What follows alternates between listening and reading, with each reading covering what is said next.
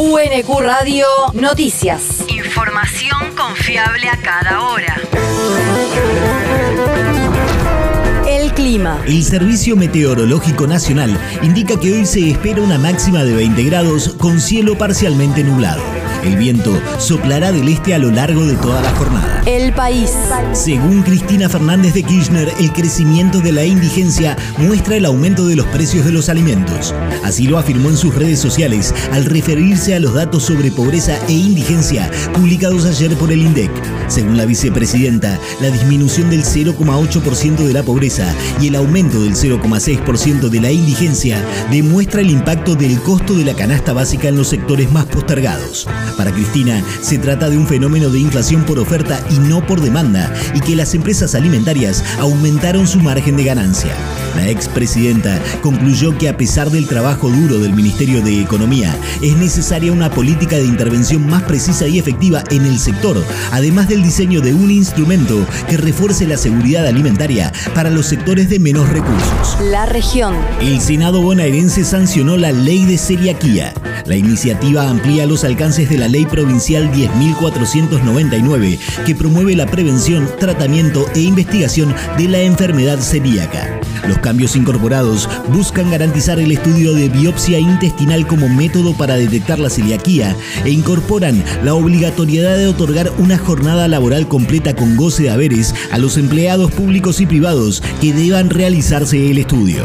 También obliga a los establecimientos gastronómicos, bares, restaurantes y confiterías a ofrecer dos o más opciones de alimentos libres de gluten. El territorio. Nueva oficina de atención al vecino en Quilmes Oeste.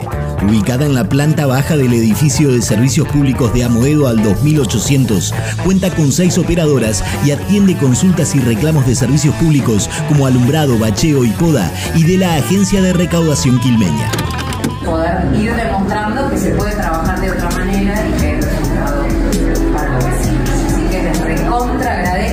y siéntanse orgullosas todos, ¿eh? el conjunto de la Secretaría de, de lo que se está percibiendo. Buen trabajo. Luego del corte de cinta y de la recorrida por las nuevas instalaciones, la intendenta Mayra Mendoza destacó la labor de quienes prestan servicio en atención a la comunidad. El mundo. La Corte Electoral brasileña rechazó una declaración del partido de Bolsonaro. Distribuida ayer por Walter Braga Neto, candidato a vicepresidente, señala la existencia de supuestas fallas en el proceso electoral que se llevará a cabo el próximo domingo. En respuesta, el alto tribunal afirmó que las conclusiones del documento son falsas y mentirosas y que tienen el claro intento de deslegitimar y perturbar el curso natural del proceso eleccionario. Sumado al pronunciamiento del tribunal, su presidente, Alexandre de Moraes, determinó la investigación de responsabilidad penal de los creadores de la proclama y remitió el caso al Departamento de Asuntos Internos del organismo electoral. La universidad. La editorial UNQ estará en la Feria del Libro de Verazategui. Librarte, la feria de libros de Verazategui y una de las más importantes de la zona sur, se realizará del 1 al 10 de octubre en el Centro Municipal de Actividades Roberto de Vicenzo, ubicado en calle 148 y 18. Allí, la editorial de la Universidad Nacional de Quilmes tendrá un stand con novedades, libros del catálogo histórico y títulos de las unidades de publicaciones de los departamentos de Ciencias Sociales, Economía y de la Universidad Virtual de Quilmes. Además, como en cada año, habrá promociones especiales y descuentos. El deporte. Las Panteras lograron su primera victoria.